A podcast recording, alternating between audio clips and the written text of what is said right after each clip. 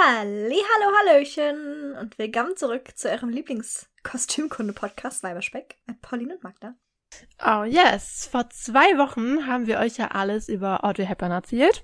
Ja. Und jeder weiß, es gibt keine Audrey ohne Givenchy. Ja, wer A sagt, muss auch B sagen. Aha. Und deshalb sprechen wir heute über dieses wundervolle Modehaus. Wir sprechen über den wundervollen Hubert de Givenchy. Hm. Und einige Begebenheiten, Begebenheiten oder Zitate werden euch wahrscheinlich aus der letzten Folge noch ein bisschen bekannt vorkommen. Aber doppelt hält besser. Oder würde ich sagen, starten wir doch gleich los in die Geschichte dieses wunderbaren Modehauses. Sollen wir nicht erst in unsere Teerunde starten? Das ist aber Oh ja. voll laut, Haben sorry. wir vor langem nicht mehr gemacht. halt, stopp! Also ich trinke heute keinen Tee. Ich habe hier gerade ein schönes kaltes Glas Orangensaft. Uh. Das tut so gut, weil es ist gerade so drückend. Also es fängt gerade an zu gewittern. Das heißt, ihr könnt euch vorstellen, wie die Luft gerade ist.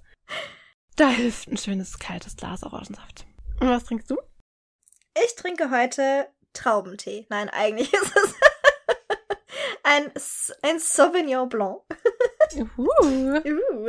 Ich dachte, wir gehen heute mal, wir befinden uns ja in Fancy. Frankreich heute mit Givenchy, Mhm. deswegen. Also eigentlich ist es ein Weißburgunder, weil ich komme ja aus Rheinhessen, aber wenn ich es französisch ausspreche, ist es automatisch zehnmal fancier und deswegen trinke ich einen Sauvignon Blanc. Mm, lecker, lecker, lecker. Mm. Ja, da bin ich neidisch. so viel zur Teerunde. Keiner versinkt Tee. Wow. Mm. Dann erheb gleich mal deinen Wein, denn es wird gleich ein ganz besonderer Mensch geboren. Uh. Und zwar am 20.02.1927 in Beauvais. An diesem Tag wurde nämlich Hubert James Marcel Taffin de Givenchy geboren. Und wie cool ist bitte der Name Taffin? Ich weiß nicht genau, wie man ihn ausspricht, weil ich es nicht auf Französisch ausgesprochen gehört Taffin? habe. Eben, es könnte Tafar sein, aber ich finde den? Namen voll cool. Den Namen. Teffin gibt's auf jeden Fall im Englischen. Ja, es könnte Taffin sein. Ich finde es echt einen coolen Namen. Hm. Auf jeden Fall wurde der kleine Hubert in eine sehr wohlhabende Adelsfamilie hineingeboren. Sein Vater, Lucia Taffin de Givenchy, war ein Markgraf oder Marquis de Givenchy. Das macht den tollen Hubert zu einem Graf. Also er ist ein Comte de Givenchy. Und deshalb wird er auch ganz oft in Artikeln als der Aristokrat der Mode bezeichnet, Hm. weil er eben ein Aristokrat ist. Sein Vater, sein Vater starb leider schon sehr früh, da war Hubert gerade mal zwei Jahre alt, weshalb er dann mit seinem Bruder bei, von seiner Mutter und deren Eltern aufgezogen wurde. Und Givenchy hatte schon sehr früh Interesse an der Mode. Also Zitat, in meiner Familie achtete jedes Mitglied sehr auf seine Kleidung. Das hat mich schon als Kind fasziniert und veranlasste mich bald auch die Modegeschäfte genauer zu studieren.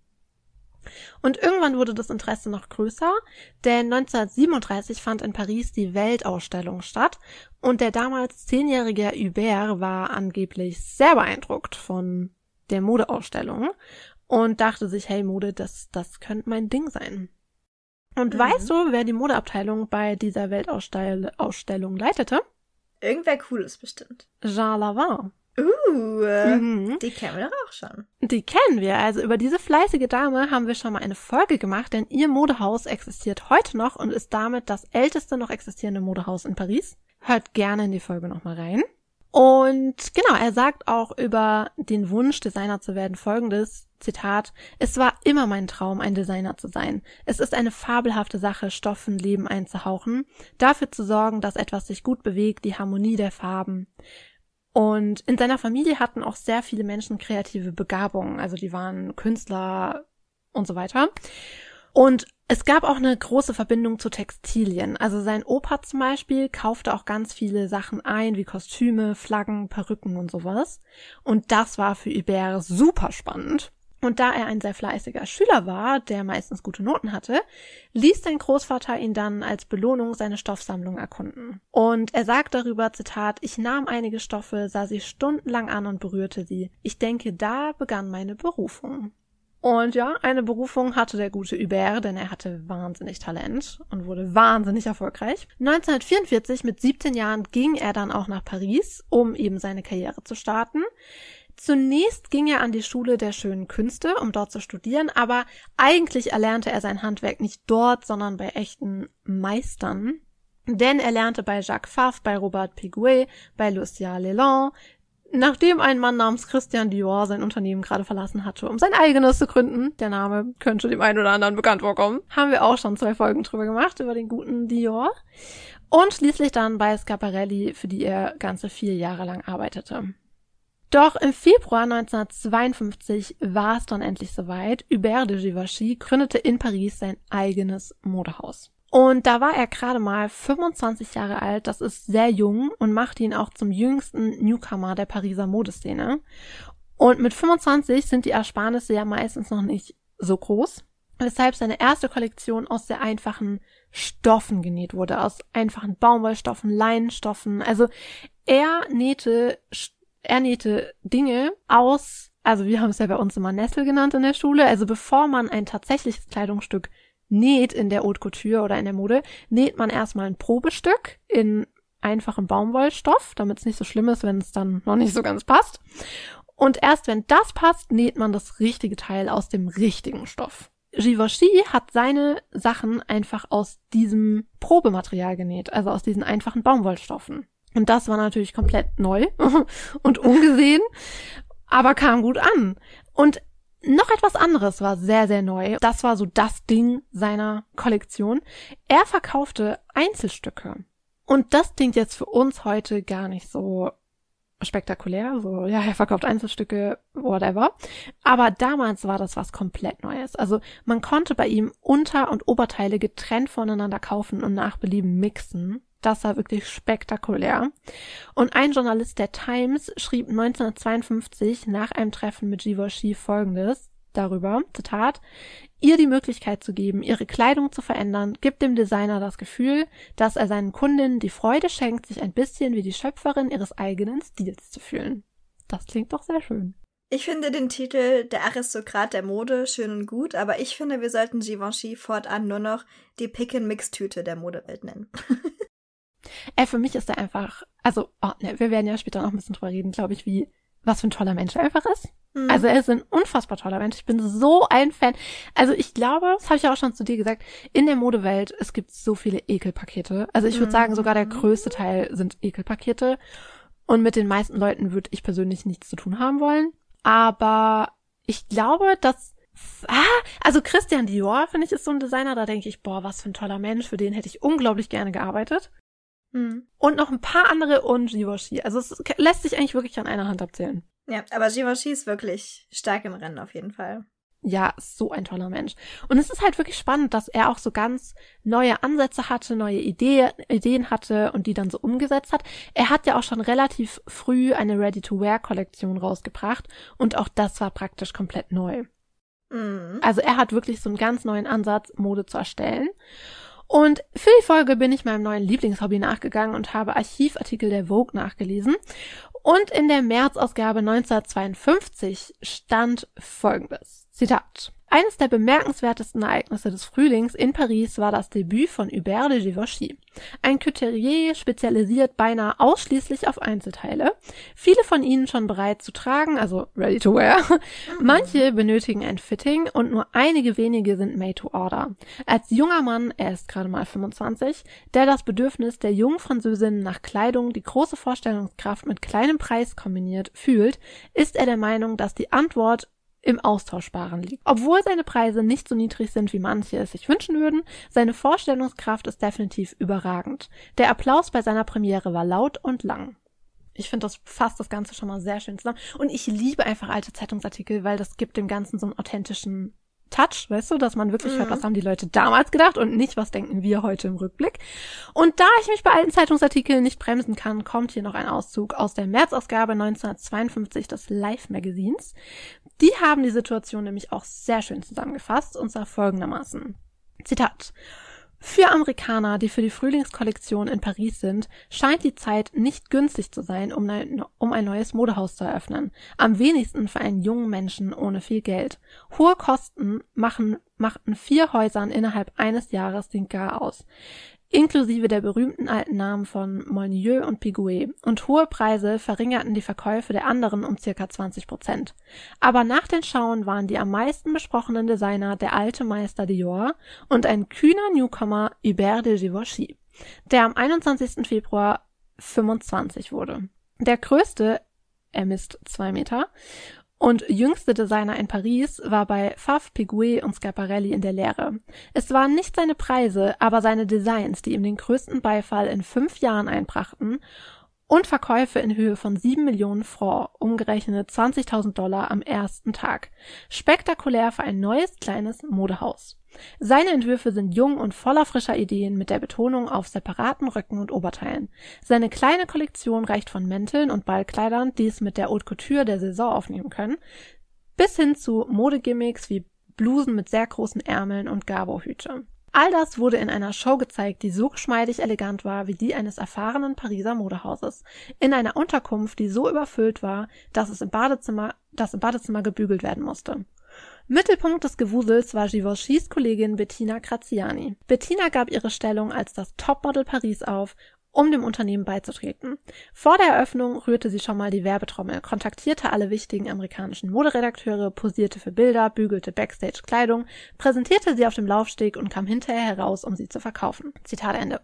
Und ich finde, dieser Live-Artikel fasst die Situation damals wirklich so perfekt zusammen. Also die wirtschaftliche Situation war echt nicht optimal. Mhm. Und gerade wenn du jung bist und noch gar nicht so viel, ja, so viel Backup irgendwie hast, ist es gar nicht so ohne, da dann ein Modehaus zu zu eröffnen, aber er hat es trotzdem gemacht und man sieht da ja auch, was für ein Erfolg das war. Ich meine, wenn nach der Saison nur du, also du und Dior die am meisten besprochenen Designer sind, also wow. Ja, dann hast du echt was erreicht. Mhm. Deshalb fand ich den Artikel ziemlich cool. Ich finde, er hat es echt gut zusammengefasst. Und im Artikel wurde ja auch eine sehr wichtige Frau erwähnt, denn noch bevor wir Audrey kennenlernen, gab es eine andere sehr wichtige Frau in Givenchy's Leben. Bettina Graziani. Das war das Pariser Model der Zeit. Also sie war eigentlich so das erste Supermodel überhaupt. Mhm. Und wie im Artikel erwähnt, unterstützte sie nun eben Hubert in seinem Unternehmen als eigentlich Mädchen für alles. Also sie modelte, war aber auch im PR, war im Verkauf, sie machte, sie war auch seine Muse, sie machte alles. Und wie gesagt, eben, sie war auch seine Muse, denn eines der bekanntesten Stücke seiner ersten Kollektion war eine weiße Baumwollbluse mit voluminösen Flamenco-Ärmeln, die Bettina-Bluse. Die sieht so cool aus. Mhm. Und die wurde eben nach ihr benannt und war echt ein totaler Verkaufsschlager.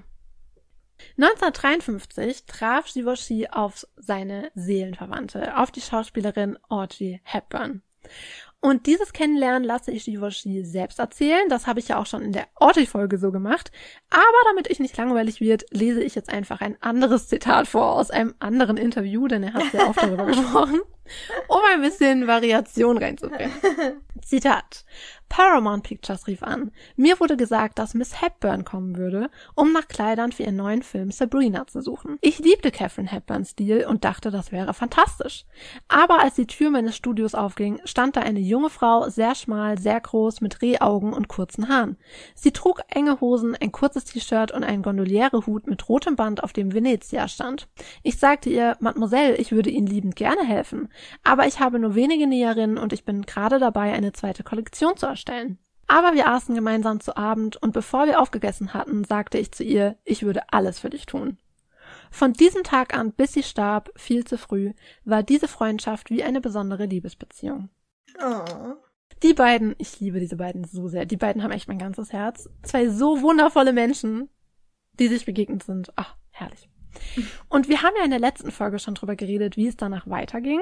Im Film Sabrina sehen wir drei Outfits schon äh, von Givenchy, die er nicht speziell für den Film angefertigt hatte, sondern die eben schon da waren, die aber Audrey einfach fantastisch standen. Eines davon ist eben dieses schwarze Cocktailkleid, das unglaublich gut bei den Zuschauerinnen ankam. Und dieses Kleid hat ja einen sehr geraden Ausschnitt, es verläuft horizontal von Schlüsselbein zu Schlüsselbein und das nennt sich eben Boatneck und seit dem Film auch Sabrina Neckline. Und man müsste ja meinen, das habe ich auch schon in der letzten Folge gesagt, dass für einen Newcomer es ein Riesending sein müsste, dass deine Kleider in einem so großen Blockbuster gezeigt werden und sogar nach deinem Design ein Ausschnitt benannt wird. Das ist ja, also besser kann es ja gar nicht laufen. Ein Jahr mhm. nachdem du dein Modehaus eröffnet hast. Also, hallo? Ja.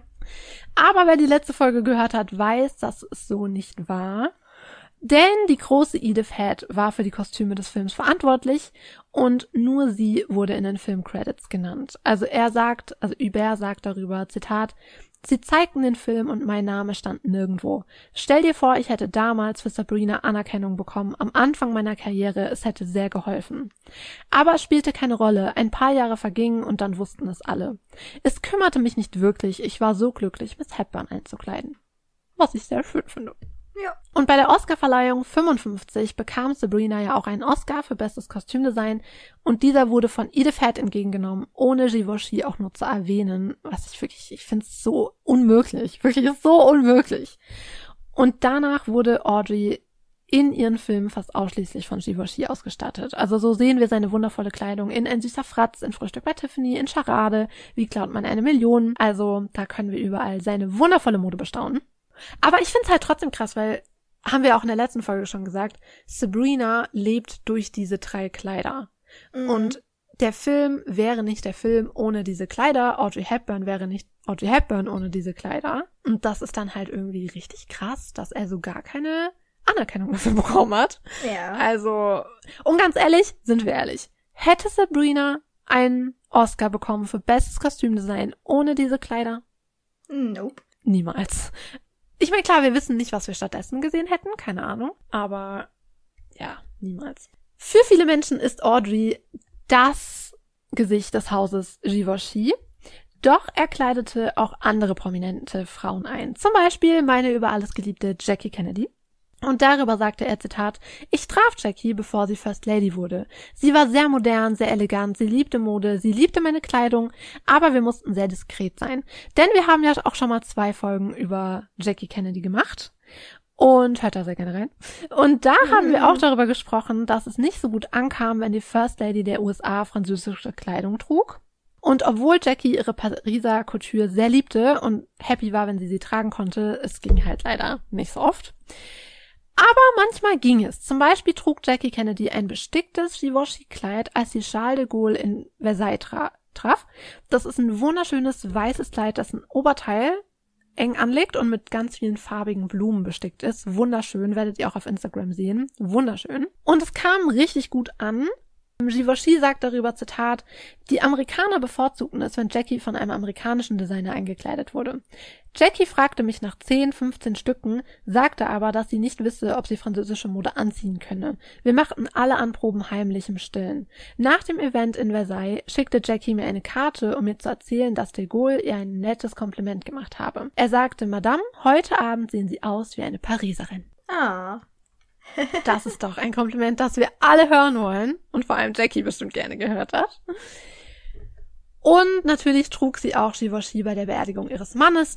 Er schenkte aber auch viel mehr Frauen Pariser Eleganz. Nicht nur Jackie, sondern auch Babe Paley, über die will ich auch mal eine kleine Folge machen, über Bunny Mellon, Lauren Bacall, Liz Taylor, der Duchess of Windsor.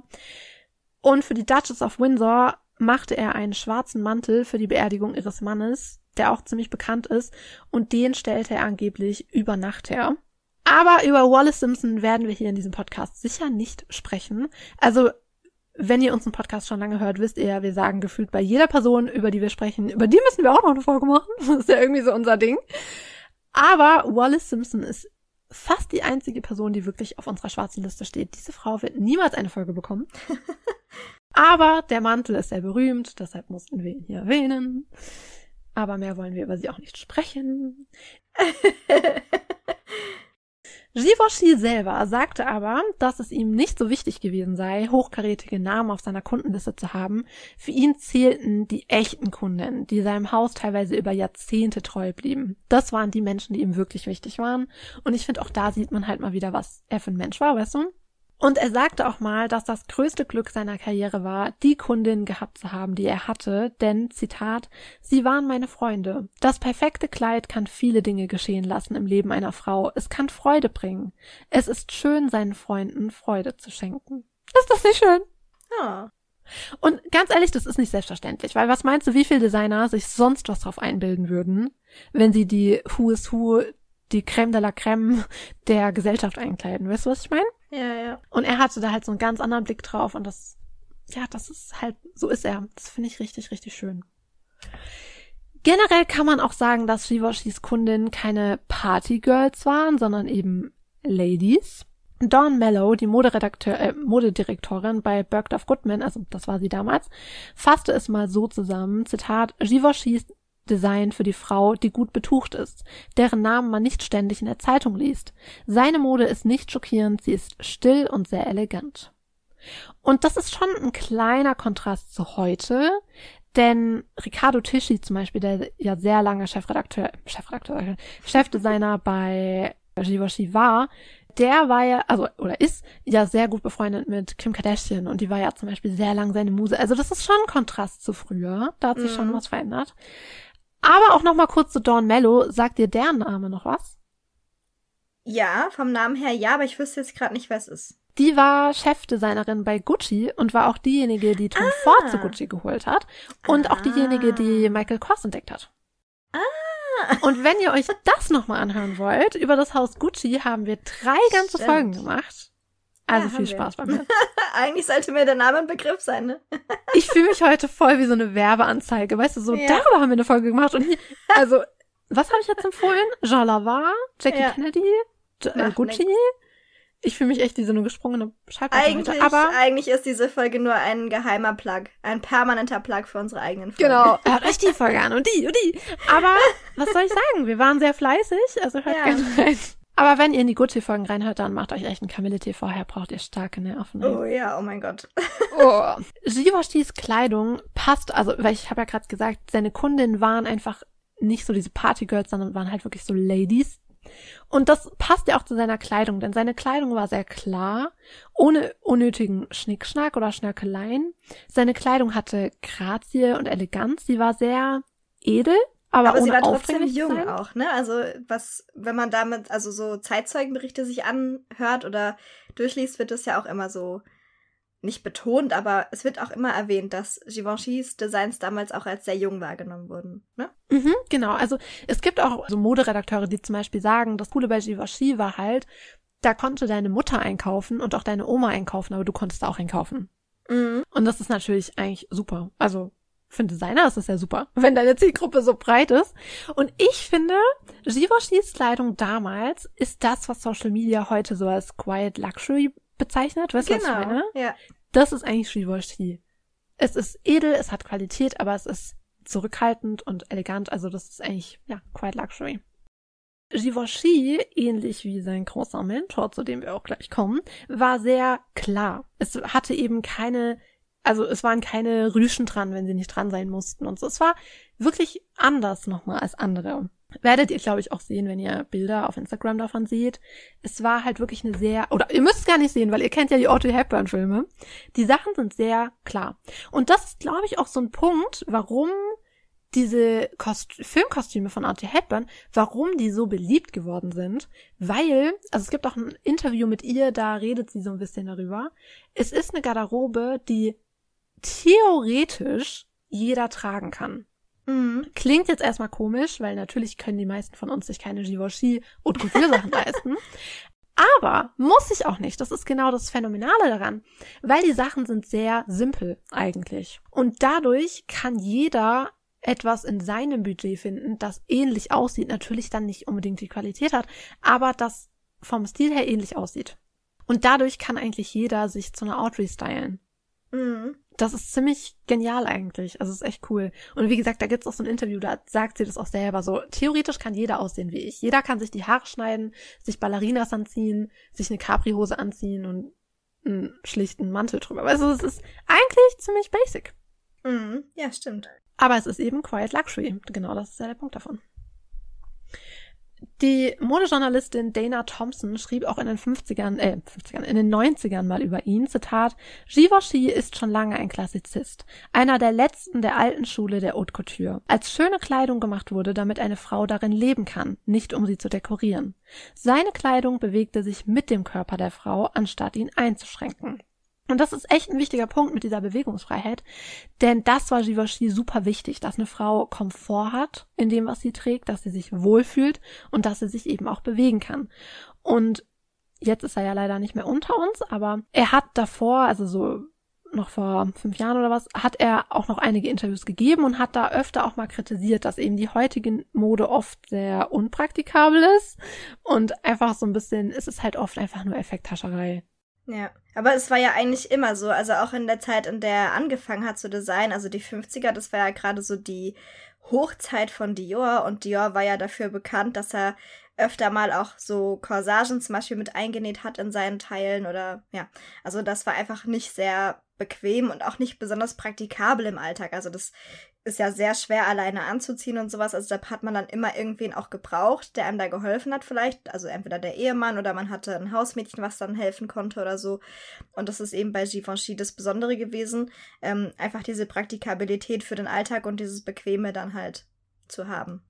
Ich glaube halt, was auch so ein Unterschied ist zwischen damals und heute, ist, dass du heute auf dem Runway ja auch ganz oft Sachen siehst, die eigentlich auch wirklich nicht tragbar sind. Also ja, ja. die eher aussehen wie ein Kunstprojekt und nicht wie ein mhm. Kleidungsstück. Und das ist natürlich für einen Givenchy, der nicht mal irgendwie eine Rüsche anbringen will, wenn es nicht absolut nötig ist, ist es natürlich seltsam. Sagen wir es mal so. Ja. Das Haus Givenchy brachte aber nicht nur Kleidung raus, sondern auch unter anderem Parfum. Und das schon ziemlich lange. Also 1957 gründete Hubert gemeinsam mit seinem Bruder Jean-Claude das Givenchy Parfümunternehmen. Und noch im selben Jahr kreierte Givenchy ein Parfüm für seine gute Freundin Audrey. Und das war exklusiv auch nur für sie. Und später beschloss er dann eben, es doch herauszugeben. Darüber hat ja Mark Downs letzte Woche auch einiges erzählt. Also wenn ihr wissen wollt, wie es riecht, hört nochmal in unsere letzte Folge rein. Ich klinge heute echt wie so eine Werbeansage. Aber naja. Und Audrey soll daraufhin, als er gesagt hat, er will es veröffentlichen, er will der Welt den Duft geben, soll sie eben gesagt haben, das verbiete ich dir, also l'interdit. Und das war dann der Name des Parfums. Und Audrey war auch das Gesicht des Parfums. Parfüms, Parfum, was auch immer. Und das Parfums. das Parfüms. Es klingt alles falsch. Das Parfum, das Parfüm, whatever. Von diesem Parfüm. Genau, dieses Parfum. Nee, ich sag's jetzt nicht mehr. Ich, ich, ich bin mir gerade nicht mehr sicher, wie das, das Wort heißt. mit der Mutter mit der Schüssel. Mit der Schüssel. Schüssel. Schüssel. Schüssel. Ja, so komme ich mir auch gerade vor. Parfum, Parfüm, Parfum, Parfüm. Ich bin verwirrt. Nehmt, was ihr wollt. Auf jeden Fall dieses Duftwasser, das nach Audrey Hepburn benannt wurde, also nach, nach ihrem Ausspruch Linterdi, das wurde von ihr beworben und das war damals was komplett Neues. Also heute ist es ja gang und gäbe, dass Celebrities Werbung machen für Produkte oder mhm. dass sie auch selber Produkte rausbringen. Also es gibt ja ganz viele Celebrity-Parfums und damals gab es das nicht. Das war komplett neu. Und Audrey Hepburn war halt die erste, die das gemacht hat. Und auch da sieht man eben wieder die Freundschaft der beiden, weil sie hat sofort gesagt, ja, nimm mein Bild. Klar, nimm's. Und hat auch nie irgendwie dran gedacht zu sagen, hey, dafür will ich aber irgendwie Geld haben, bezahl mich bitte dafür. Ich will mhm. einen Anteil. Nee, das stand nie zur Debatte. Und das sagt er auch in einigen Interviews, das war einfach nicht Teil ihrer Zusammenarbeit, also ihres Zusammenseins, sondern sie waren halt keine Geschäftspartner, sie waren wirklich Seelenverwandte. Mhm. Linterdi blieb aber auch nicht lange alleine. Dem Duft folgten schnell ganz viele weitere Düfte und Ende der 50er kam sogar schon der erste Herrenduft, Monsieur de Givenchy, auf den Markt. Und mittlerweile gibt's unzählige Parfums des Hauses. Also das ist wirklich eine ganz große und auch sehr erfolgreiche Sparte des Hauses mhm. Givenchy. 1961 kam ein sehr bekannter Film in die Kinos. Einer der bekanntesten Filme überhaupt, wenn man ehrlich ist. Frühstück bei Tiffany. Und im Film sehen wir eines der bekanntesten Filmkostüme überhaupt. Das kleine Schwarze.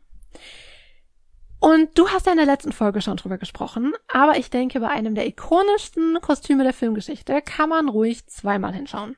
Vor allen Dingen, wenn man bedenkt, das habt ihr jetzt nicht hinbekommen, aber wir telefonieren mittlerweile seit knapp zwei Stunden. Wie lange nehmen wir jetzt auf? Und die komplette Zeit davor haben wir über dieses Kostüm gesprochen, weil wir selber auch ein paar neue Erkenntnisse dazu haben. Also wir sind sehr verwirrt. Wir sind also. einer Verschwörungstheorie auf den Fersen, Leute, okay? Wir sind sehr verwirrt und wenn ihr da draußen Informationen habt, die wir nicht haben, die wir noch mhm. nicht gefunden haben, dann mhm. meldet euch bitte, bitte, bitte bei uns, informiert uns, weil wenn man, also es gibt sehr viele Quellen, die verwirrend sind, okay? Wenn man diesen Quellen folgt, dann ist die Sachlage wie folgt. Es gibt heute, also wir sehen Audrey Hepburn im Film in einem schwarzen Kleid. Und dieses Kleid wurde, laut öffentlicher Quellen, von Hubert de Givenchy designt. Und heute gibt es angeblich noch drei schwarze Kleider. Eines befindet sich im Givenchy-Archiv in Paris, eines steht im Modemuseum in Madrid und eines wurde bei Christie's versteigert. Mhm. Und zwar 2006. Und schrieb damit, also dieses Kleid schrieb mit seiner Versteigerung Geschichte als teuerstes Filmkostüm, das jemals versteigert wurde. Und das fand ich auch ein bisschen seltsam, weil ich habe viele unterschiedliche Preise gelesen, aber ich nehme jetzt als Quelle einfach die offizielle Christie's-Seite, denn ich denke, Christie's weiß am besten, wie viel Geld sie dafür bekommen haben. Und laut ihnen wurde es für 467.200 Pfund verkauft. Mhm. Und das sind heute laut der Bank of England 765.150 Pfund. Und das sind fast 900.000 Euro. Wobei man dazu eigentlich schon sagen muss, dass es ja als teuerstes Filmrequisit oder Filmkostüm versteigert wurde, wobei wir mittlerweile eher der Meinung sind, es sollte als teuerster Scam versteigert worden sein. Ja, wir wissen es nicht. Wir, wir reden gleich mal darüber, weil wir sind Ja. ein bisschen verwirrt. Was ich aber noch kurz sagen wollte, für die 900.000 Euro bekommt man nicht nur das Kleid, sondern der anonyme Käufer, wir wissen nicht, wer es war, hat auch ein paar schwarze Handschuhe dazu bekommen und eine Ausgabe der Harper's Bazaar von 2006, denn darin trägt Natalie Portman das Kleid. Und diese beiden Dinge kamen noch dazu. Also du hast für 900.000 nicht nur das Kleid bekommen, sondern auch noch diese beiden Sachen. Uh. Bevor wir drüber reden, was das, also was es mit dem Kleid genau auf sich hat und warum wir so verwirrt sind, wollte ich noch sagen, was mit diesem hohen ersteigerten Geld gemacht wurde.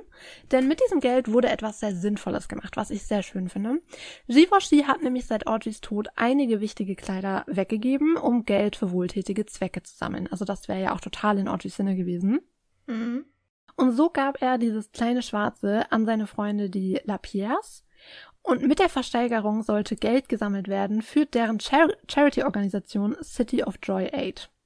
Und sein Freund Dominic Lapierre sagte dazu, Zitat, ich habe Tränen in den Augen. Es macht mich absolut sprachlos, dass ein Kleidungsstück, das einer solch magischen Schauspielerin gehört hat, mir nun die Möglichkeit gibt, Steine und Zement zu kaufen, damit die ärmsten Kinder der Welt zur Schule gehen können. Denn mit dem Geld, so, also Zitat Ende, mit dem Geld sollten eben Schulen in Indien gebaut werden. Und das ist natürlich absolut in Audreys Sinne. Und ich finde es wundervoll, dass Givenchy ihre Mission weitergeführt hat. Mhm. Und weißt du übrigens, welches Kleid, ich bin wirklich so eine richtige Werbeansagerin, weißt du, welches Kleid vorher den Rekord des teuersten Filmkostüms innehatte? Bestimmt Marilyn Monroes. Nee, Nee? Dorothy's Gingham-Kleid aus Der Zauberer von Oz. Stimmt. Und Pa- äh, Pauline, aka die Werbeanzeige der Nation, über die ziemlich mörderischen Kostüme von Oz haben wir auch schon eine Folge gemacht. Mhm. Hört euch da, hört euch das gerne an. Die war richtig cool. Wie viel, die wievielte Folge ist es jetzt, die ich heute empfohlen habe? Die fünfte? Keine Ahnung, mindestens. Crazy. Aber jetzt kommen wir mal zu unserer kleinen Diskussion über dieses Kleid. Denn, wie gesagt, wenn ihr Informationen habt, bitte meldet euch. Wir sind zutiefst verwirrt. Es ist so, wenn ihr dieses, wenn ihr den Film seht, okay, dann seht ihr Audrey Hepburn in diesem Kleid und so weiter. Ihr alle kennt diese Szene, es ist eine absolut ikonische Filmszene. So.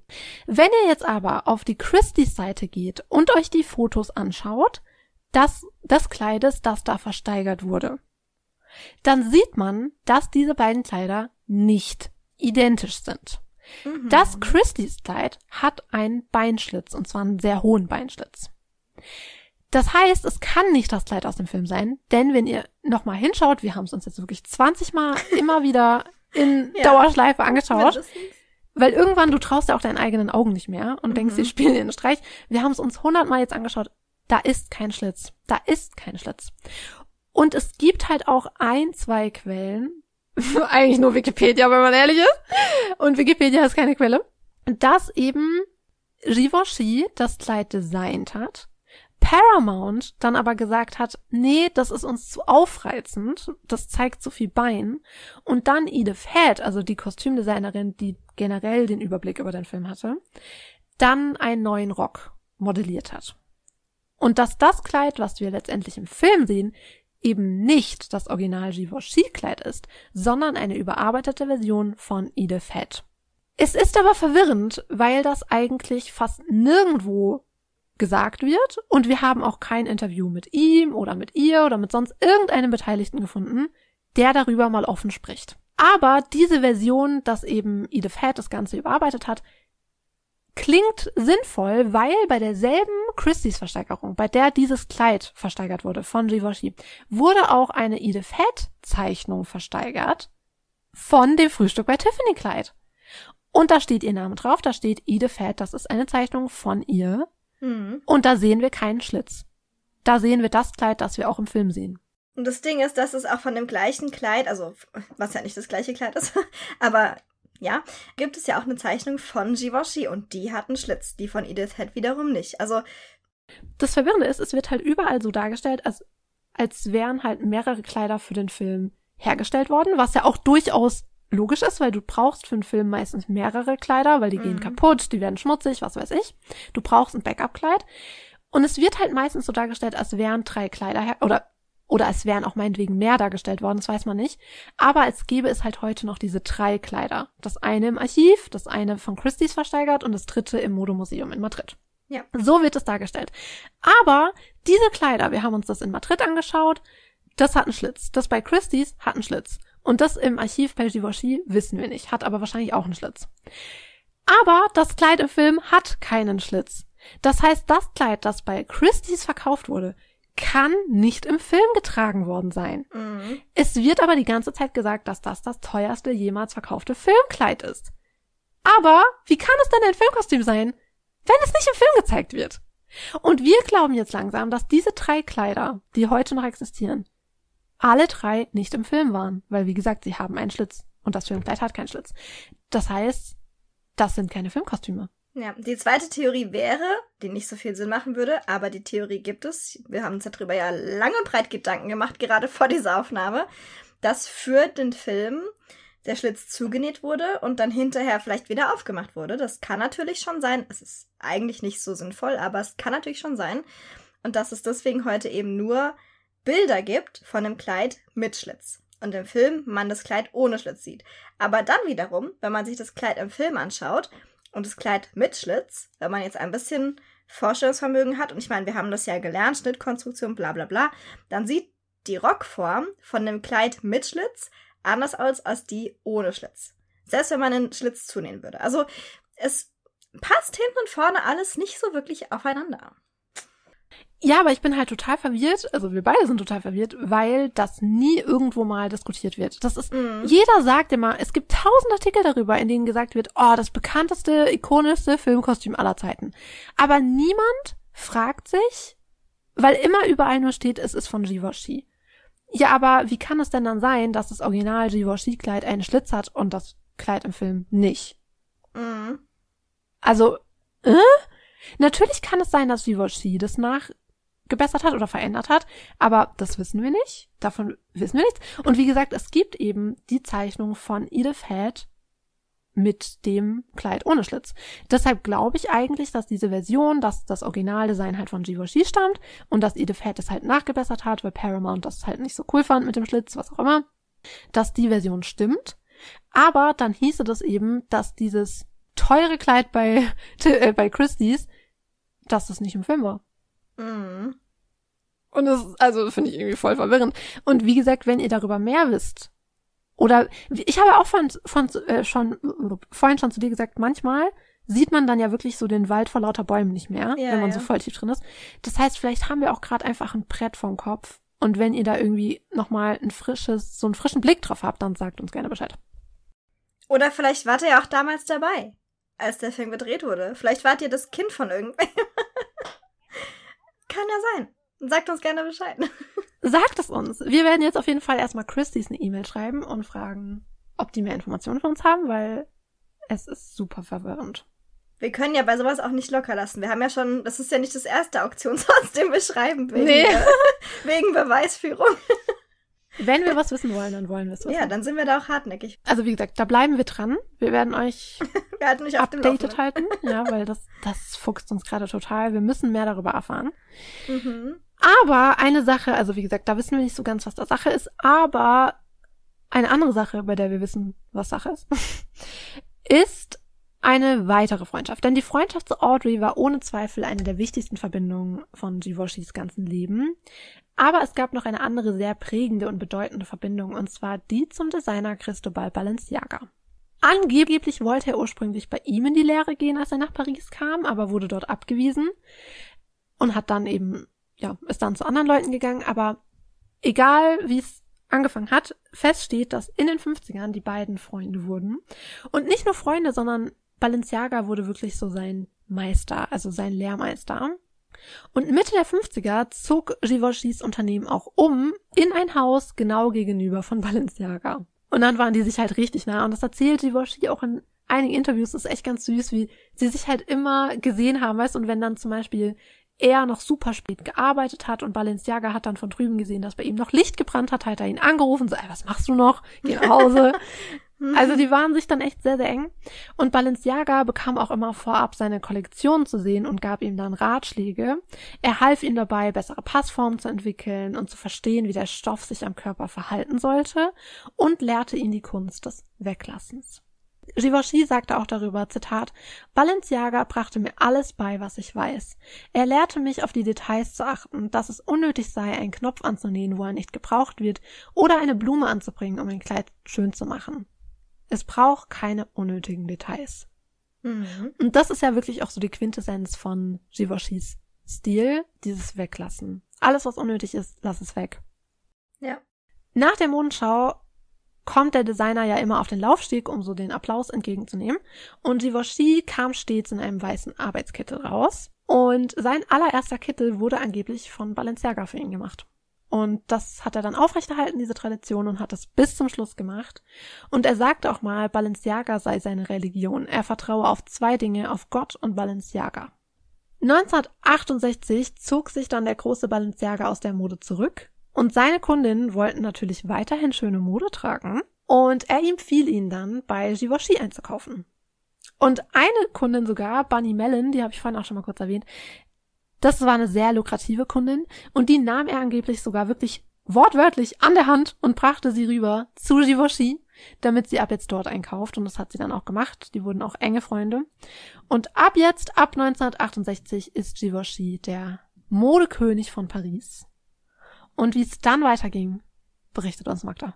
Ja, jetzt wo sein großer Mentor in Rente war, Balenciaga, gab's für Givenchy nicht mehr so ein also sie waren ja immer noch befreundet, aber er ließ sich natürlich auch weiterhin inspirieren bei der Haute Couture. Aber ein weiterer einschneidender Punkt im Hause Givenchy war die erste öffentliche Modenschau für Ready to Wear ähm, also für Pret-à-Porter-Mode. Es gab damals davor auch schon Pret-à-Porter-Mode. Das wurde aber nur spezifischen Käufern vorgestellt und weil es natürlich noch sehr exklusiv war. Und 1968 stellte Givenchy die erste öffentliche Ready-to-Wear-Kollektion vor. Die nannte sich Givenchy Nouvelle Boutique. Also sie haben ihre Ready-to-Wear-Kollektion überarbeitet und haben sie der Öffentlichkeit zugänglich gemacht. Was natürlich ein sehr, sehr engeres oder ein viel, viel engeres Verhältnis von Modeschöpfer oder von Modehaus zum Klienten mit sich zieht. Weil vorher hat man, wie gesagt, immer Käufer eingeladen, die dann für Modehäuser die Kollektion kaufen konnten und dann in ihren Modehäusern ausgestellt haben für die Endkunden. Und durch diese, ja, durch dieses Weglassen der vierten Wand, fast schon kann man so sagen, wurde einfach die Kundenbindung eine ganz, ganz andere von den Modehäusern. Und das war, also Givenchy war da nicht das erste Modehaus, was es gemacht hat, aber sie waren eines der ersten Modehäuser. Und deswegen wurde natürlich Givenchy Ende der 60er, Anfang der 70er ganz anders wahrgenommen als andere Modehäuser, die das eben zu dem Zeitpunkt noch nicht gemacht haben. Was für Givenchy definitiv ein Plus war. Also das haben wir ja vorhin schon angeschnitten, dass Givenchy damals so ein Modehaus war, bei dem Töchter und Mütter und Großmütter gleichzeitig einkaufen konnten. Jeder war gut eingedeckt, jeder war damit gut eingekleidet.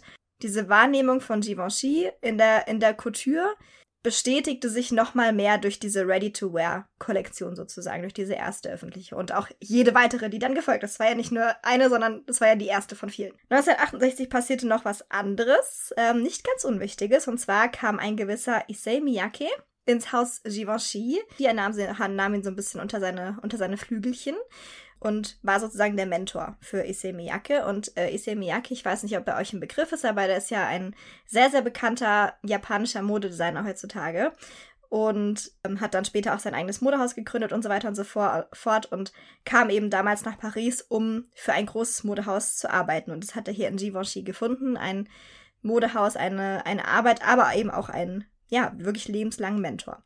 Und damals hat äh, Issei Miyake, war sehr, sehr, äh, noch sehr, sehr frisch und hat da so ein bisschen, nicht, dass Givenchy jetzt verstaubt gewesen wäre als Modehaus oder so, aber er hat sehr, sehr viele neue Ideen reingebracht und hat damals ungefähr etwa 50 bis 100 Entwürfe täglich im Durchschnitt entworfen. Wow. Ja, ne? Also ich meine, ich möchte nicht wissen, was der für einen Kapaltunnel haben muss. Also ja. meiner macht bei fünf schon schlapp. Und der entwirft einfach 50 bis 100. Das ist richtig crazy. Also Issei Miyake ist ein richtiges äh, kreatives Genie. Ich meine, wir werden bestimmt auch noch mal eine Folge über ihn machen. Aber ja, der kam damals hier zum Haus Givenchy dazu. Die Modehäuser entwickelten sich natürlich immer weiter und so, wir haben ja gerade 1968 die erste öffentliche Ready-to-Wear-Kollektion für die Damen debütiert und so ging es eigentlich weiter in diesem Tempo. Also 1800, warum sage ich die ganze 1800, ouch. 1978 prämierte dann die erste Men's Ready-to-Wear-Kollektion, also für die Jungs war dann auch was dabei, offiziell. Generell kann man sagen, dass über die 70er und 80er Jahre Givenchy als Modehaus, also jetzt nicht unbedingt Hubert Hubert de Givenchy, sondern Givenchy als Modehaus, seine Bandbreite extrem verbreitert hat und seine Marke immer weiter vorangebracht hat durch die Verteilung oder Vergebung von Lizenzen zum Beispiel. Die haben ja auch ein Auto zum Beispiel unter anderem mitentworfen, was sofort ausverkauft war. Also das war ist ja auch nicht das erste Auto, was wir sehen. Das haben wir auch schon bei Gucci zum Beispiel gehabt, dass die einmal einen Fiat Cinquecento mitentworfen haben, der auch sofort ausverkauft war. Also es scheint ein sehr, sehr gutes Geschäftsmodell zu sein für Autohäuser, mit Designern zusammenzuarbeiten. Diese Lizenzen haben wir auch schon in einigen anderen Folgen über Modehäuser angesprochen. Das läuft so ab, dass man eben gewisse Entwürfe oder gewisse Lizenzen zum Beispiel vergibt für das Logo zum Beispiel. Das normalerweise darfst ja nur du als Modehaus dein Logo benutzen, aber indem du anderen Modeherstellern zum Beispiel die Genehmigung erteilst oder die Lizenz erteilst, dein Logo irgendwo aufzudrucken, zum Beispiel auf Bettwäsche, auf Handtücher, auf Teller, verdienst du natürlich an den Produkten ein Stück weit mit. Ne? Du verdienst dadurch immer einen gewissen Prozentsatz mit. Was natürlich schlau ist, weil der Prozentsatz der Menschheit, die sich Givenchy leisten können, Haute Couture zum Beispiel, ist ja sehr, sehr gering. Und der Markt für günstige Dinge ist immer größer als der für teure Dinge. Und dann kam natürlich noch hinzu, was ähm, für Givenchy tatsächlich auch, oder fürs Modehaus vor allen Dingen, was eigentlich sehr Positives war, auch so, so blöd sich das anhört, aber Balenciaga ging ja in Rente in den äh, in Ende der 60er. Dior verstarb, also viele von diesen alteingesessenen Couture-Häusern waren einfach im Umbruch. Und Balenciaga hat ja dann persönlich seine Klienten zu Givenchy geschickt und die Klienten, die Dior nicht mehr so als Modehaus wahrgenommen haben, nachdem der Meister verstorben war, sind dann eben auch zu Givenchy abgewandert. Und so wuchs eben das Modehaus und somit eben auch das Ansehen des Modehauses immer weiter in dieser Zeit. 1973 passiert dann tatsächlich noch was äh, sehr, sehr Interessantes für die damalige Zeit und was sehr, sehr Besonderes. Und zwar fand die Schlacht von Versailles statt. Das war eine Charity-Aktion. Oh, yes. Darüber will ich gerne mal einen TikTok machen. Das ist so Ja, cool. das war so cool. Ich äh, wusste ich auch tatsächlich gar nicht, dass, äh, dass es das überhaupt gab und dass es auch so wichtig eigentlich war für die Modewelt, wie wir sie eigentlich heute wahrnehmen und für das Haus Givenchy. Also ja, gut aufgepasst jetzt. 1973 fand die Schlacht von Versailles statt. Es war eine Charity-Aktion, bei der französische und amerikanische Designer in Versailles ihre Kollektionen vorführten und sozusagen gegeneinander antraten, so ein bisschen. Und es war da zu dem Zweck einfach gedacht, um für damalige Renovierungsarbeiten äh, Geld zu sammeln, sozusagen. Also die Renovierung zu unterstützen. Für seinen Runway engagierte Givenchy einen Großteil People of Color, was bei einigen von seinen Kunden zu großen Ärgernissen geführt hat, tatsächlich. Also man war damals noch nicht so woke wie heute, natürlich in den 70ern. Und ja, viele Kunden haben dann auch erstmal gar nicht bei ihm eingekauft, dadurch, dass er diese Aktion gebracht hat. Aber Givenchy als Person, also das hat er auch in einigen Interviews gesagt, dass es ihm damals schon gegen den Strich ging und dass ihm das schon immer negativ aufgefallen ist, dass die Modeindustrie gerade damals sehr, sehr weiß war. und einfach sehr, sehr wenig Diversity vorhanden war. Und das wollte er halt gerne bekämpfen. Sehr, sehr cooler Move. Und es zeigt eben auch, finde ich ganz persönlich, dass Mode ähm, nicht nur so eine oberflächliche Sache ist, sondern dass man damit sehr, sehr wohl die Kraft hat, einen nachhaltigen Eindruck auf die Gesellschaft auch zu machen. Weil natürlich, wie gesagt, viele Kunden haben sich dann damals erstmal vom Modehaus abgewandt. Die sind dann nach und nach sicherlich wieder zurückgekommen. Aber es war schon irgendwie tabu, das zu machen. Und trotzdem hat er es gemacht, weil er wusste, dass es letztendlich, die Modeindustrie wurde dadurch nicht von heute auf morgen, die sind nicht eingeschlafen am einen Tag und sind am nächsten Tag aufgewacht und haben gedacht, ja, machen wir jetzt alle so. So war es ja dann auch nicht. Aber es hat eben einen nachhaltigen Eindruck hinterlassen und es hat einfach viele Türen geöffnet und viele Möglichkeiten oder viele Wege geebnet sozusagen für People of Color in der Modeindustrie und natürlich auch sonst in der Gesellschaft. Also richtig, richtig, richtig coole Aktion. Sag doch, Givenchy.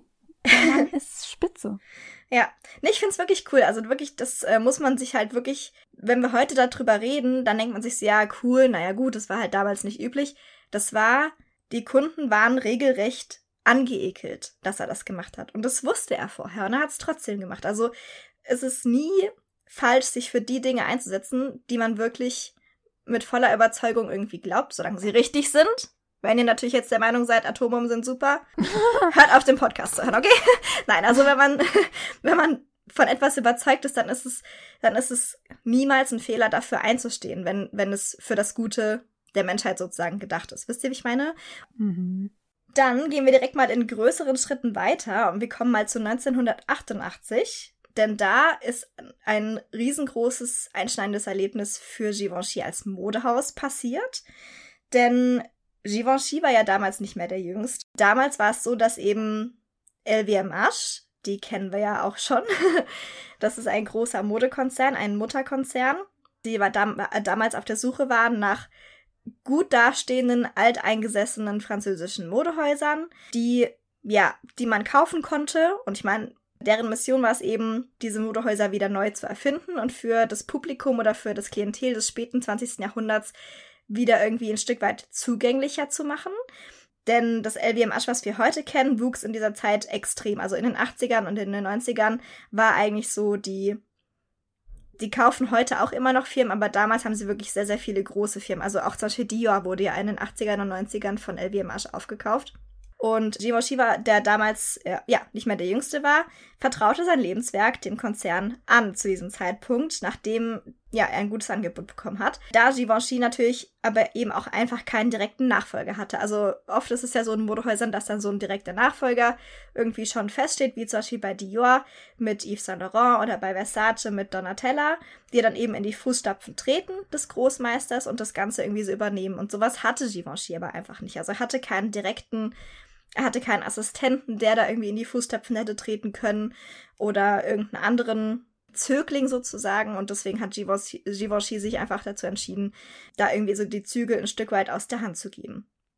Um eben aber auch sein Haus und seinen Namen irgendwie zu erhalten. Also er hat die Zügel nicht vollkommen abgegeben, aber die Leitung ja, ja, aber er war ja trotzdem Chefdesigner. Ja, ja, genau. Auch noch eine ganze Weile. Sieben Jahre lang. Ja, also sieben Jahre lang war er weiterhin Chefdesigner für sein eigenes Haus natürlich, bis er dann selber in Rente ging. Das war 1995. Die letzte Kollektion, oder beziehungsweise die letzte Haute Couture-Kollektion äh, aus seiner Feder war die von Herbst-Winter 95. Und ja, mit dieser Kollektion hat er sich praktisch von seinem Haus als Designer dann auch verabschiedet. Warte, kann ich noch was zu der letzten Kollektion sagen? Ja, ja, gerne, mach mal. Weil ich finde, es spricht auch wieder so viel, also das sagt wieder so viel aus über seinen Charakter. Gott, ich liebe den Mann einfach so sehr. es, also ihr könnt euch die Kollektion auch auf YouTube anschauen, also den mhm. Runway, das ist richtig cool. Macht es gerne mal. Und was halt wirklich besonders ist, es ist seine letzte Kollektion und alle möglichen großen Designer sitzen in der Front Row. Also Valentino, Oscar de la Renta, Yves Saint Laurent und noch ganz viele mehr. Und Audrey Hepburns Sohn Sean alle sitzen in der ersten Reihe und schauen sich die Show an. Und das ist keine Selbstverständlichkeit, weil ich meine, mhm, das ist ein hartes Business. Stimmt. Und dass die alle kommen, um ihm irgendwie so diesen Respekt auch zu erweisen, das sagt so viel über ihn aus, weißt du? Es gibt auch ein Interview mit ihm nach der Show, in dem er das auch selber sagt und sagt, das berührt ihn so, dass die alle gekommen sind, weil mhm. er weiß ja auch, wie viel sie zu tun haben. Es ist ja gerade Fashion Week und die sind ja teilweise selber noch dabei, ihre Kollektion fertigzustellen. Und dass sie sich trotzdem die Zeit nehmen, zu ihm zu kommen und sich dahin zu setzen, das bedeutet ihm so viel. Und ich finde, das ja. sagt halt viel über ihn aus. Und was ich auch sehr schön fand, das ist ein richtig schönes Zitat und so richtig Shiboshi. Denn er kam nach der Show nicht alleine auf den Laufsteg, um sich, um sich zu verbeugen und den Applaus entgegenzunehmen, sondern auch alle seine Helferinnen kamen mit raus, also seine Näherinnen und so. Mhm. Und das ist eine so schöne Geste, weißt du, dass er anerkennt, was die gemacht haben, was die geleistet haben. Ja. Und er sagt auch dazu, Zitat, ich kenne ihre Namen, ihre Gesichter, ihr Lächeln und alles über ihre Fähigkeiten. Ich hoffe, dass sie alle wissen, dass ihre Namen in meinem Gedächtnis und mein Herz gemeißelt sind. Oh. Dieser Mann! Oh mein Gott, dieser Mann! Ich bin so gerührt davon. Und man muss auch sagen, dass diese, die, also dieses, ja, dieser Wechsel der Chefleitung bei Givenchy ja auch gar nicht so toll abgelaufen ist. Also, mhm also es war nicht so, dass Givenchy sich hingesetzt hat und gesagt hat, hey Leute, ich werde langsam alt und keine Ahnung, ich habe keine Lust mehr, sondern es war schon so, dass er und der Chef von LVMH, also Bernard Arnault, sich nicht so gut verstanden haben mhm. und die ihn einfach nicht mehr da haben wollten. Und er hat das natürlich auch gemerkt, aber es war dann trotzdem schon auch ein Schock, als er gehört hat, er wird ersetzt. Und er, also du wirst ja gleich erwähnen, wer ihn ersetzt hat. Das ist für mich eigentlich fast das Schockierendste an der ganzen Sache. Das ist ein größere Schock, ja. Und wie gesagt, du wirst gleich sagen, wer es ist. Und als er, also er wird dann ja auch gefragt, so, hey, kennst du den, der jetzt für dich kommt? Und er sagt mhm. dann auch, nee, ich kenne ihn gar nicht. Also das war auch gar nicht so angenehm, weil angeblich wurde ihm auch angeboten, so, hey, du kannst ja in der Übergangszeit noch irgendwie so ein bisschen aushelfen, weißt du, ab und zu kommen, assistieren. Und da hat er aber gesagt, nee, also das, das kann er nicht. Weißt du, in sein Haus kommen, sein Haus, das seinen Namen trägt, als Gast. Ja. Das ist, das ist zu viel. ja, ich glaube, also generell, glaube ich, war die Zeit sowieso, kann ich mir vorstellen, nicht so einfach, schon mal die wirtschaftlichen Zügel irgendwie abzugeben, ab 88 und dann immer noch weiter zu designen. Weil, du hast ja gerade schon selber gesagt, mit Ben, äh, Dingsbums, äh, Benno hat, äh, wer ist der? Arno Ben? ben Arno. Arno, Arno, ja. Mit dem äh, RWMA-Chef hat er sich ja nicht gut verstanden. Und das dann immerhin weiter durchzuziehen bis 95 finde ich schon sehr, sehr mutig. Aber was man auch noch mal kurz, weil ich will jetzt hier nicht, dass man Givenchy bemitleidet, weil das hat auch seine Freundin, die Bunny Mellon, hat es auch mal in einem Interview gesagt, da meinte sie halt so, man soll ihn nicht als Opfer sehen, sondern er ist erhobenen Hauptes gegangen. Er hat mhm. seine Arbeit toll gemacht und ist erhobenen Hauptes dann gegangen und deshalb soll man nicht so Mitleid mit ihm empfinden, weißt du, sondern soll sich denken, hey, der Mann hat Großes geleistet und als großer Mann hat er sein Unternehmen verlassen. Ja. Aber ja, du wirst uns ja jetzt erzählen, wer ihm nachgefolgt ist. Oh, ja. das finde ich richtig krass, weil ich wusste das ehrlich gesagt nicht vor der Recherche, wer jetzt kommt. Und war ein bisschen schockiert, weil ich fand, mhm. das ist so eine totale Stilrichtung, Änderung, Wechsel. Ja. Nee, ich war genauso, weil ich wusste es vorher tatsächlich auch nicht. Also dieser Name, den ich jetzt gleich nennen werde, den haben wir in der Dior-Folge schon mal gehört. ich finde es tatsächlich, also nach, äh, nachdem Givenchy offiziell in Rente gegangen ist 1995, wurden seine Fußstapfen, seine, wie groß war er, fast zwei Meter großen Fußstapfen ja, gefüllt von dem Enfant terrible der Mode, und zwar John Galliano der John Galliano, der eine komplett anderes, andere Stilrichtung eigentlich für sich schon entdeckt hatte. Der John Galliano, der ein komplett anderes Klientel angezogen hat, als Givenchy mit seinem Modehaus eigentlich erreichen wollte. Aber weißt du, was ich auch so krass finde? Ich habe auch ein Interview gelesen. Und keine Sorge, Leute, ich werde jetzt nicht meine Schimpfterade über John Galliano hier schon wieder fortführen. das ist nicht wir der wissen, Platz dafür. nein, wir wissen alle, was ich von diesem Mann halte. Mhm.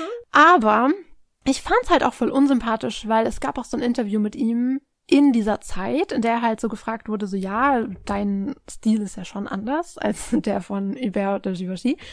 Und dass das ja für diese üblichen Givenchy-Kunden wahrscheinlich schon auch eine Überraschung, also einfach ein krasser Stilrichtung ist, also eine äh, krasse Stilveränderung ist. Ja. Und dass es denen, also diesen treuen Kunden wahrscheinlich nicht so gut gefallen wird. Und dann sagt er halt nur so, ja, das denkt er auch. Er denkt auch, dass ganz viele von denen gehen werden. Aber das ist so, also das ist jetzt halt eine neue Zeit und bla bla bla. Mhm. Und weißt du, einerseits ist mir klar, du musst wirtschaftlich denken. Und ich verstehe, dass LVMH, die haben halt ge gedacht, sie können mit John Galliano das mit Givenchy machen, was Chanel mit Karl Lagerfeld gemacht hat. Mhm. Also, dass sie so einen jungen neuen Designer kommen lassen und dann halt so volles Revival haben und so voll den frischen Touch irgendwie haben. Das wollten sie machen. Und dafür ist John Galliano dann natürlich irgendwie schon sinnvoll, weil er wirklich so was ganz Neues mit reinbringt. Aber ich finde es immer wichtig, dass man auch Respekt vor der Vergangenheit hat. Und, Und, ich das finde, das, halt hatte, das hat er halt gar nicht gehabt. Das war so Nee. voll, ja gut, all die alten Leute können jetzt gehen, ciao, weil ich bin jetzt da. Ja. Ja, und deswegen, also John Galliano hat auch nicht lange da gesessen auf diesem Chefdesignerposten, denn Givenchy und Dior gehörten ja zur gleichen Mutterfirma, zu LVMH, zu diesem großen Modekonzern. Und nach nur einem Jahr wurde John Galliano bereits abgezogen von Givenchy und wurde zu Dior hin versetzt. Was ich auch nicht ganz verstanden habe, warum er dann zu Dior kommt, weil eigentlich passt er auch da nicht wirklich rein. Aber naja, Aber wir wollen fair sein, seine Sachen für Dior waren wirklich traumhaft. Das stimmt. Ihr wisst, wir verabscheuen diesen Mann, aber seine Sachen waren trotzdem. Er ist, er ist, ganz ehrlich, John Galliano hat ein unfassbares Talent. Das muss man leider wirklich sagen. Ja. Aber es hat einfach nicht zu Givenchy gepasst. Also seine erste Kollektion wurde tatsächlich von der Presse groß gelobt, weil die Kollektion an sich ist auch nicht schlecht, aber sie passt einfach nicht zu Givenchy. Das war nicht der richtige Fit und deswegen hat dann LVMH ihn auch relativ schnell ja wieder abgezogen und auch zu Dior versetzt sozusagen. Und in Gallianos Fußstapfen trat dann ein gewisser Alexander McQueen. Habt ihr vielleicht auch schon mal gehört den Namen? Was ich Äh, auch total unpassend finde. Was ich auch, ja, ist auch irgendwie so die gleiche, also nicht die gleiche Schiene stilistisch wie John Galliano, die sind ja auch nochmal unterschiedlich untereinander, aber das ist ja auch so ein junger, wilder Designer. Ja, äh, Givenchy wurde dann auch gefragt dazu, was er von dieser Entscheidung hält natürlich und er war kein Fan dieser Entscheidung und beschrieb sie als totales Desaster. Woraufhin McQueen, das muss man auch wieder sagen, ich bin eigentlich ein großer Alexander McQueen-Fan, Hm, also von seiner Mode, aber das wusste ich tatsächlich auch nicht und jetzt bin ich so ein bisschen im Zwiespalt, weil Alexander McQueen ihn dann tatsächlich als irre irrelevant bezeichnet hat. Nein, hat er nicht. Was? Hat er. Hat er. Ähm, Oh mein Gott! Woraufhin ich wieder nur erwidern kann, nein, mein Dude, der Kerl war einfach nur in Rente. Aber okay. Oh mein Gott, ich bin schockiert. Ich bin nämlich auch ein großer Alexander McQueen-Fan. ja. Oh mein Gott! Ich meine, ich bin halt ein krasser Givenchy-Fan jetzt mit geworden. Mhm. Und das heißt, jeder Mensch auf dieser Erde, der Givenchy nicht respektiert, hat ein Problem mit mir. Aber Ja. vor allem, wenn du in seine Fußstapfen trittst, in seinem Unternehmen, das seinen Namen trägt. Das ist es halt. Also, Wow. also modisch gesehen ist Givenchy mir auch, ich brauche, da bin ich wirklich, wirklich eher bei, bei, bei Gucci oder bei, bei Versace oder so. Also stilistisch gesehen ist Givenchy nicht mein Geschmack. Aber menschlich gesehen ist Hubert de Givenchy wahrscheinlich die netteste, mit Abstand, die netteste Person in der gesamten Modewelt. Und diese netteste Person der gesamten Modewelt, überhaupt eine der nettesten Personen der Welt, als irrelevant zu bezeichnen. Also das ist eine unglaubliche Leistung, was Givenchy mit seinem Modehaus geschaffen hat. Und so einen Menschen als irrelevant zu bezeichnen. Entschuldigung. Sechs Sätzen. Wirklich. Also, uff. The audacity, wirklich. So diese Dreistigkeit. Ja. Oh mein Gott. Aber sind wir erleichtert, weil Alexander McQueen war ja auch nicht lange da. nee, genau.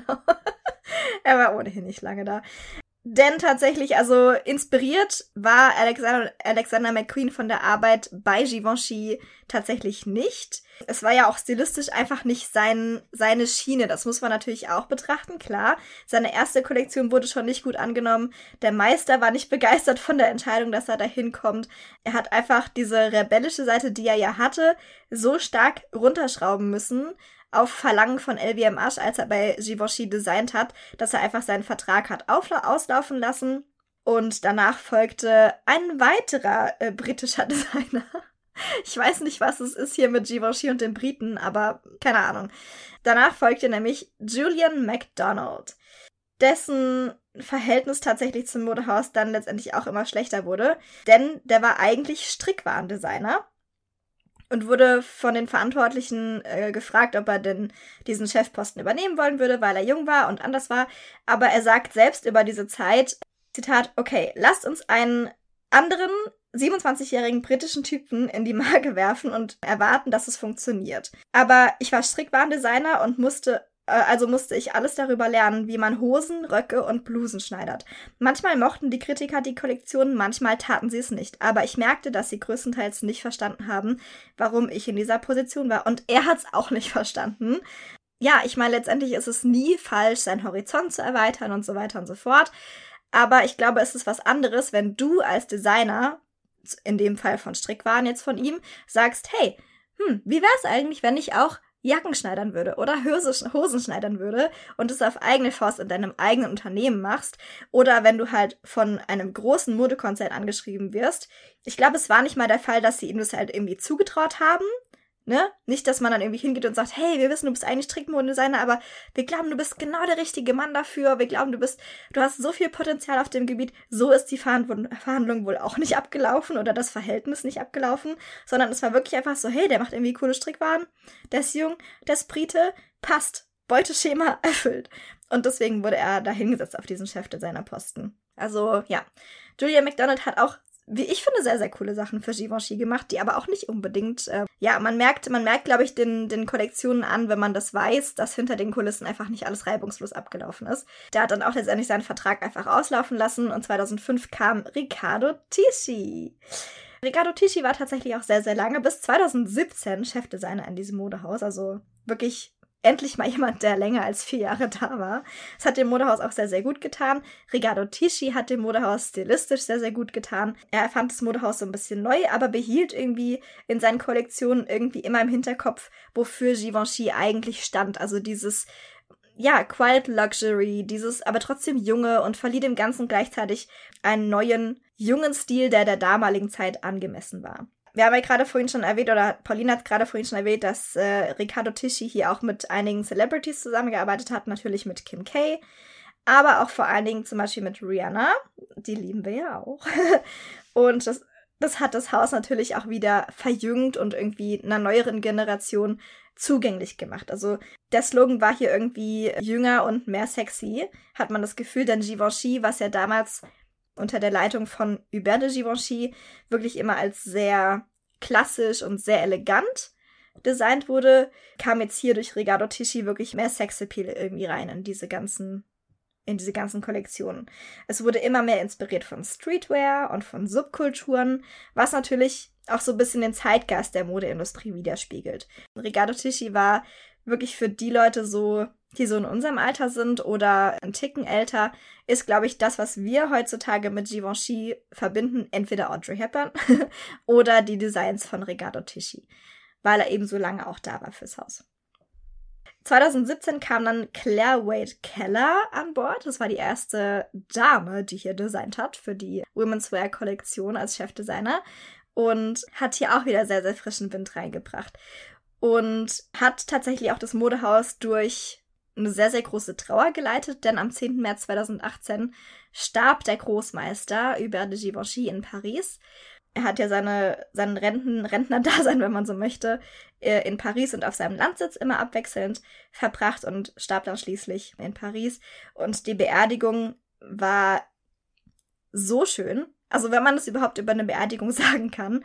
Aber das, das ganze Who is Who der Modeindustrie war dort anwesend. Also sehr, sehr viele Schauspieler, sehr, sehr viele Celebrities, aber eben auch sehr, sehr viele Leute, die mit Givenchy auch noch zusammengearbeitet hatten, zum Beispiel früher. Viele haben natürlich auch seine Designs getragen oder Designs aus dem Haus sozusagen.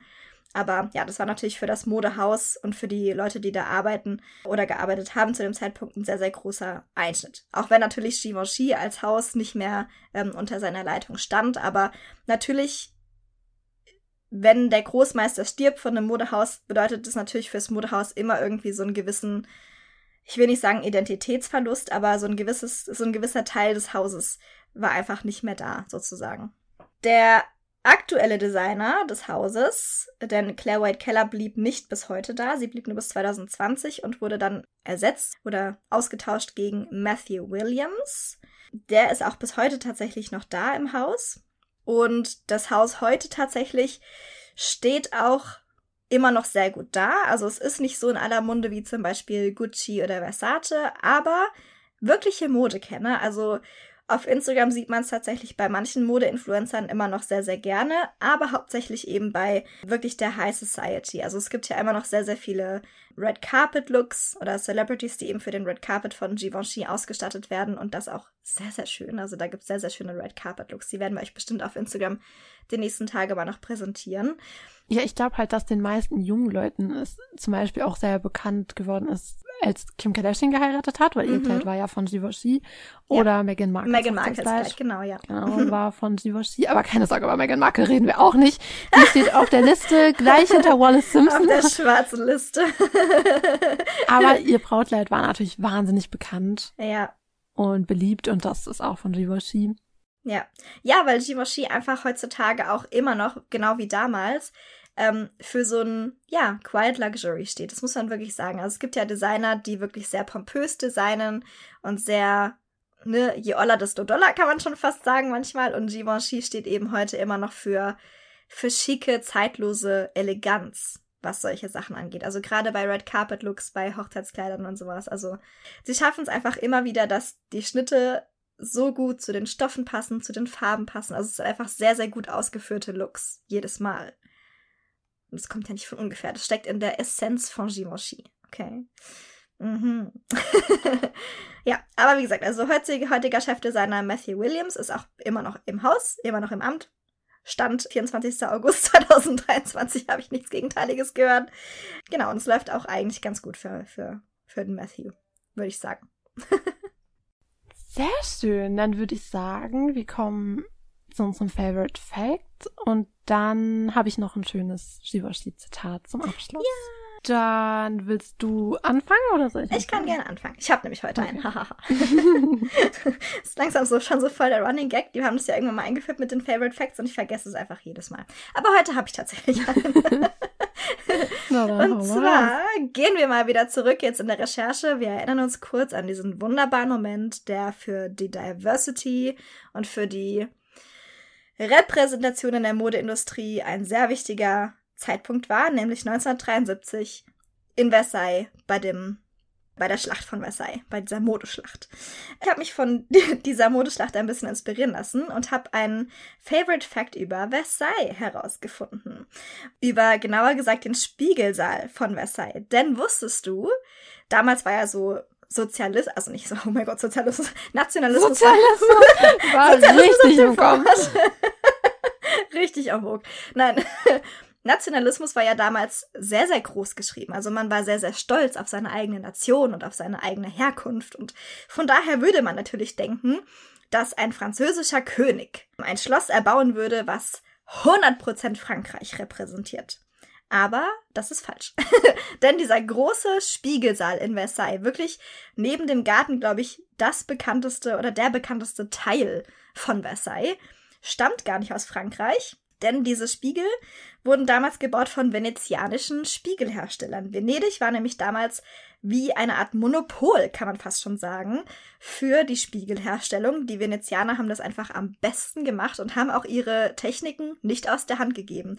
Und das ist eigentlich mein Favorite Fact, dass damals die venezianische Regierung ihre Arbeiter zwar dahin gesandt hat, also der König hat dann angefragt, äh, Louis XIV., glaube ich, war das damals im Zeitpunkt, hey, ich brauche 357 Spiegel für meinen Spiegelsaal in meinem neuen Schloss, das soll so pompös wie möglich sein und wer baut bitte bessere Spiegel als ihr?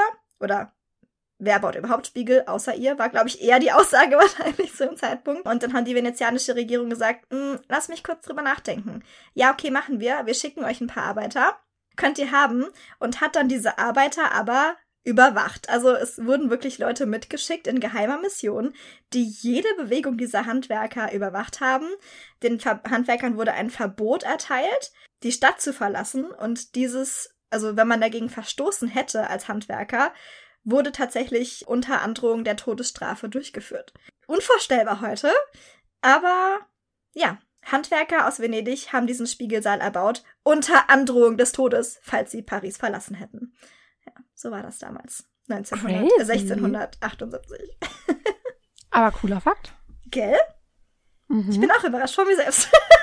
Was ist denn dein Favorite Fact? Also, ich habe ja ganz am Anfang Givenchy's ganze Vornamen vorgelesen und mir hat ja Teffin oder Taffin sehr gut gefallen und das ist mittlerweile auch der Name einer Schmuckmarke, denn Hubert de Givenchy's Neffe James de Givenchy hat in den 90er Jahren in New York ein Schmucklabel gegründet mit dem Namen Teffin.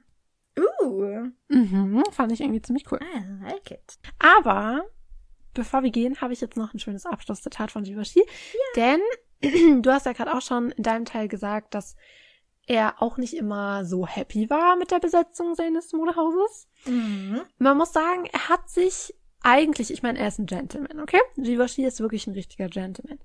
Und er hat sich größtenteils schon zurückgehalten. Also er hätte jetzt kein Exklusivinterview gegeben, in dem er lästert. so war er nicht. Anders als andere Leute.